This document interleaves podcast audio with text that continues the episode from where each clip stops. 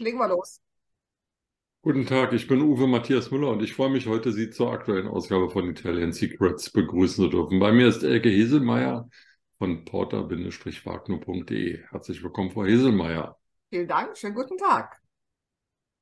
Frau Heselmeier, ich habe ja das Privileg, dass ich immer eigentlich schon weiß, worum es geht, es sei denn, Sie ändern das. Und heute geht es in, ich muss sagen, eine meiner Lieblingsgegenden in Italien, nämlich nach Umbrien.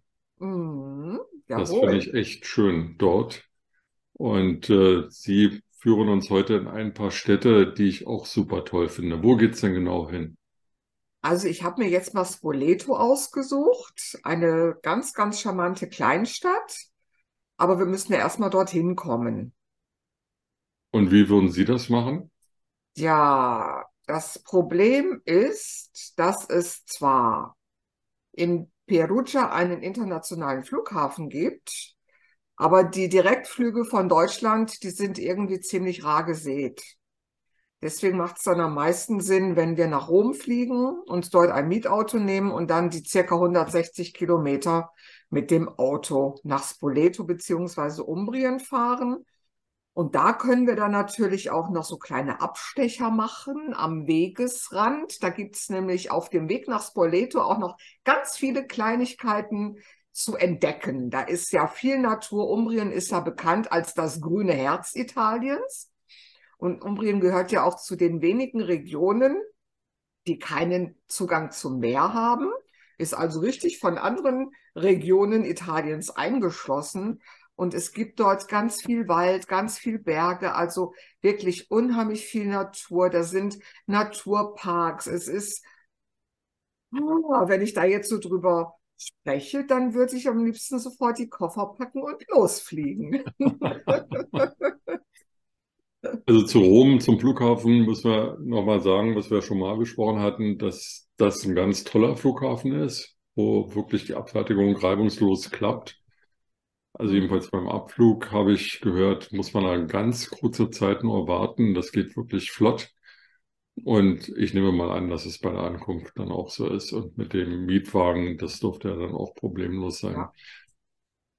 Was gibt's dann auf der Strecke nach Spoleto ähm, zu sehen? Gibt's da Oh. kleine Dörfer, wo wir mal Oh. anhalten und einen Espresso trinken? Ja, da gibt's ganz, ganz tolle kleine Dörfer. Wenn ich hier jetzt gerade mal so Google Maps habe, da haben wir dann tolle Seen auf dem Weg, je nachdem, welche, welche Richtung wir nehmen, welchen Weg.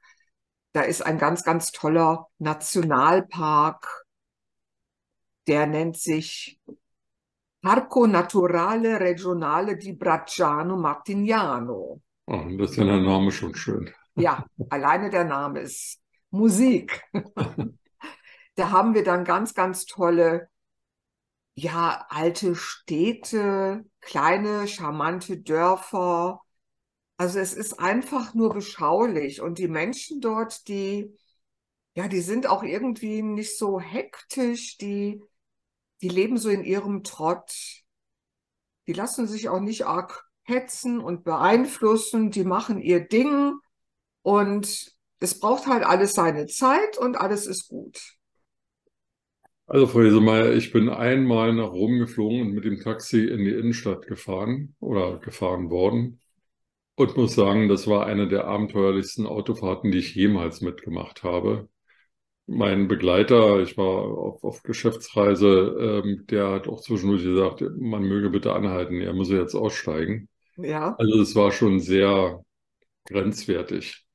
Wie ist denn das, wenn man da auf der Landstraße in Italien fährt, die 160 Kilometer von, von Rom nach Umbrien nach Spoleto? Ist das, sagen wir mal, eher so wie hier in Deutschland, wo es auch Verrückte gibt, die einen überholen, aber an sich läuft das alles irgendwie in geordneten Bahnen oder muss man sich da sehr konzentrieren und Angst haben? Nein, also Angst haben muss man auf keinen Fall. Man, also ich habe mich bislang immer sicher gefühlt auf Italiens Straßen. Sogar, muss ich ganz offen gestehen, in Palermo, als wir da mit dem Auto unterwegs waren. Also äh, passieren kann überall was, das ist klar. Und Verrückte gibt's überall. Und es gibt immer irgendwelche Chaoten, die meinen, sie müssten eher am Ziel sein. Und ja, wenn man es dann genau verfolgt, hat man sie an der nächsten Ampel wieder eingeholt. So Also von daher alles gut. Gut, dann sind wir also nach einer entspannten Fahrt und nachdem wir irgendwo in einem Dörfchen noch einen Espresso getrunken haben, in Spoleto angekommen. Was Mhm. erwartet uns dort? Ja, was erwartet uns da? Wir haben da wie in fast allen italienischen Städten natürlich auch wieder tolle Kirchen. Wir haben dort ja, was ganz, ganz spektakulär ist, was ich aber leider nicht ausprobieren konnte. Ich bin ja fast immer geschäftlich unterwegs und ich höre da nur immer von irgendwelchen tollen Sachen. Da wurde zum Beispiel eine alte Eisenbahnstrecke umfunktioniert zu einem Rad- und Wanderweg. Also das muss sehr, sehr abenteuerlich sein, habe ich gehört. Und ganz wichtig, man sollte unbedingt eine Taschenlampe mitnehmen, weil es auch durch einen zwei Kilometer langen, stockdusteren Tunnel geht. Oh, okay. Ja. Ja, dann haben wir dort eine wahnsinnige Brücke, die führt so richtig in eine Schlucht. Also auch genau wie dieser Radweg, total spektakulär. Also da haben die Italiener ja wirklich irgendwie was. Ich weiß nicht, wie das kommt. Auf jeden Fall gibt es bei denen sehr, sehr viele spektakuläre Geschichten, wo man dann steht und denkt, wow. Egal, ob das jetzt irgendwo auf einem Plateau ist, wo man steht und dann halt aufs Meer hinabschaut oder jetzt diese Brücke. Also es ist, es gibt so viele tolle Sachen, so viele altertümliche Sachen, wo man auch denkt, oh, was die damals alles so gebaut haben. Es ist einfach nur spannend.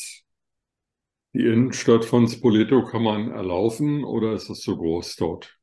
Nö, durch die Altstadt kann man bequem laufen. Okay. Das geht gut, ja. Und es gibt natürlich wie überall in Italien Restaurants, Bars, Cafés, wo man sich ohne Bedenken niederlassen kann. Aber ich warne immer, man sollte sich tunlichst Restaurants aussuchen, wo nicht vorne dran ein riesengroßes Schild steht mit Menü Touristico. Jahreszeiten sind wahrscheinlich auch die üblichen, also nicht unbedingt Juli und August, sondern eher so die Randzeiten, also Frühling oder Herbst. Ja, auf jeden Fall. Also gerade wenn man nicht diese, diese Touristenmassen erleben möchte, wobei Umbrien jetzt auch noch gar nicht so vom Tourismus überrollt wird. Wir haben hier wirklich so viele beschauliche Städte, die, die noch mehr oder weniger in italienischer Hand sind. Und Touristen, die kommen dann eher so in, in wirklich die touristischen Hochburgen. Und das ist dann vielleicht so eine Stadt wie Orvieto, Entschuldigung, wo auch dieser Weißwein herkommt. Orvieto zum Beispiel befindet sich auf einem Felsplateau und wenn man dort schon auf die Stadt zufährt, dann wirkt sie schon majestätisch. Und die Stadt ist natürlich auch ganz gut besucht. Aber wie Sie schon, wie Sie schon sagen, im Juli, August niemals dorthin. Und dann gibt es ja noch eine dritte Stadt, die auch sehr bekannt ist, die Hauptstadt von Umbrien, Perugia. Perugia. Mhm, genau. Die ist auch unbedingt zu erforschen. Ich möchte jetzt auch nicht zu viel verraten. Das sollte man dann lieber selber alles erkunden. Und es, es fällt mir auch immer unheimlich schwer, da was rauszusuchen, was man unbedingt gesehen haben muss. Ich laufe auch meistens nur durch die Stadt. Also egal, ob das jetzt Perugia ist, ob das Venedig ist und guck hier, guck da. Und man entdeckt immer wieder irgendwas. Ich weiß nicht, wie oft ich schon in Verona war zum Beispiel. Da entdecke ich auch immer wieder was Neues. Und man muss sich einfach drauf einlassen. Also das ist genau das Stichwort, ja, sich äh, in der Abenddämmerung zum Beispiel auf diesen Hauptplatz von Perugia zu setzen, da ein Espresso zu trinken, die Leute zu beobachten. Ja, Ähm, das ist einfach toll. Ja, ich glaube, da gibt es auch eine Kirche, mit, mit einer Außentreppe, da kann man dann hochlaufen und von etwas erhöht auf, auf den Platz schauen. Ja. Da gibt es immer wieder neue, tolle Perspektiven. Also das ist schon richtig schön. Mhm. Aber Frau Hesemeyer, nichts Schönes ohne nicht auch eine, ohne eine Einschränkung. Sie haben gesagt, Umbrien ist nicht von Meer umschlossen, ist ein Binnen, eine Binnenregion. Also Mhm. vermute ich mal, würden Sie uns heute nicht mit einem Fischgericht. Leider nicht. Natürlich gibt's da auch Fisch, aber Umbrien ist eben nicht berühmt für Fisch. Wir haben dort, wir haben ja, wie eingangs schon erwähnt, sehr viel Wald. Also haben wir auch Wildschweine. Das essen die zum Beispiel sehr, sehr gerne. Da gibt's dann eben so Nudeln mit Wildschweinragout zum Beispiel. Oder wofür Umbrien auch sehr bekannt ist, das sind diese Fritate. Das sind so Eierkuchen. Mhm. Also Pfannkuchen oder Omelette, die man beispielsweise mit, mit Champignons, Petersilie füllen kann.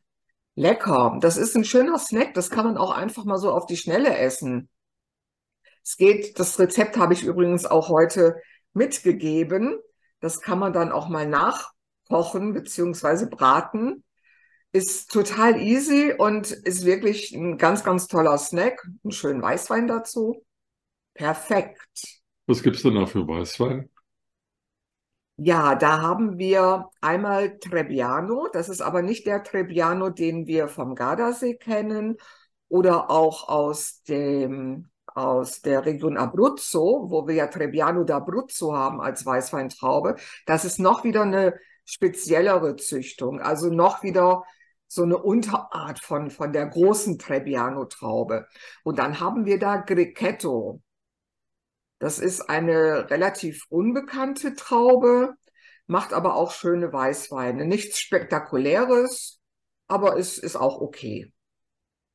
Und ich nehme einfach mal an, äh, die bekommt man auch bei porter-wagner.de. Den Trebbiano ja, den Grechetto noch nicht. Da bin ich immer noch auf der Suche und ich hoffe, dass ich dieses Mal auf der Vinizeli nächste Woche fündig werde, weil das ist halt schon ein bisschen schwierig. Die Weingüter in Umbrien, die sind relativ zurückhaltend und die gehen jetzt nicht so auf die Messen wie jetzt die Weingüter zum Beispiel im Valpolicella oder in Apulien. Für die ist das ganz normal, dass die an einer Messe teilnehmen. Aber Umbrien ist halt eine Region, die ist, ist eben noch nicht so weit, dass die auch so, so richtig rausgehen, die Leute, eben auf die Messen, auf Messen prä sich präsentieren. ist eigentlich eine Unverschämtheit, dass sie ihren Wein selber trinken, ne, und nichts davon abgeben. Finde ich auch, ja. Dann, ja, wenn ich jetzt unten bin, dann werde ich mal ein ernstes Wort mit denen reden. Das machen Sie mal, Frau Hesemeyer. Ja. Aber bevor Sie ein ernstes Wort mit mir reden, sage ich erstmal vielen Dank für heute. Ich danke auch. Bis A dann. presto, ciao. Ciao.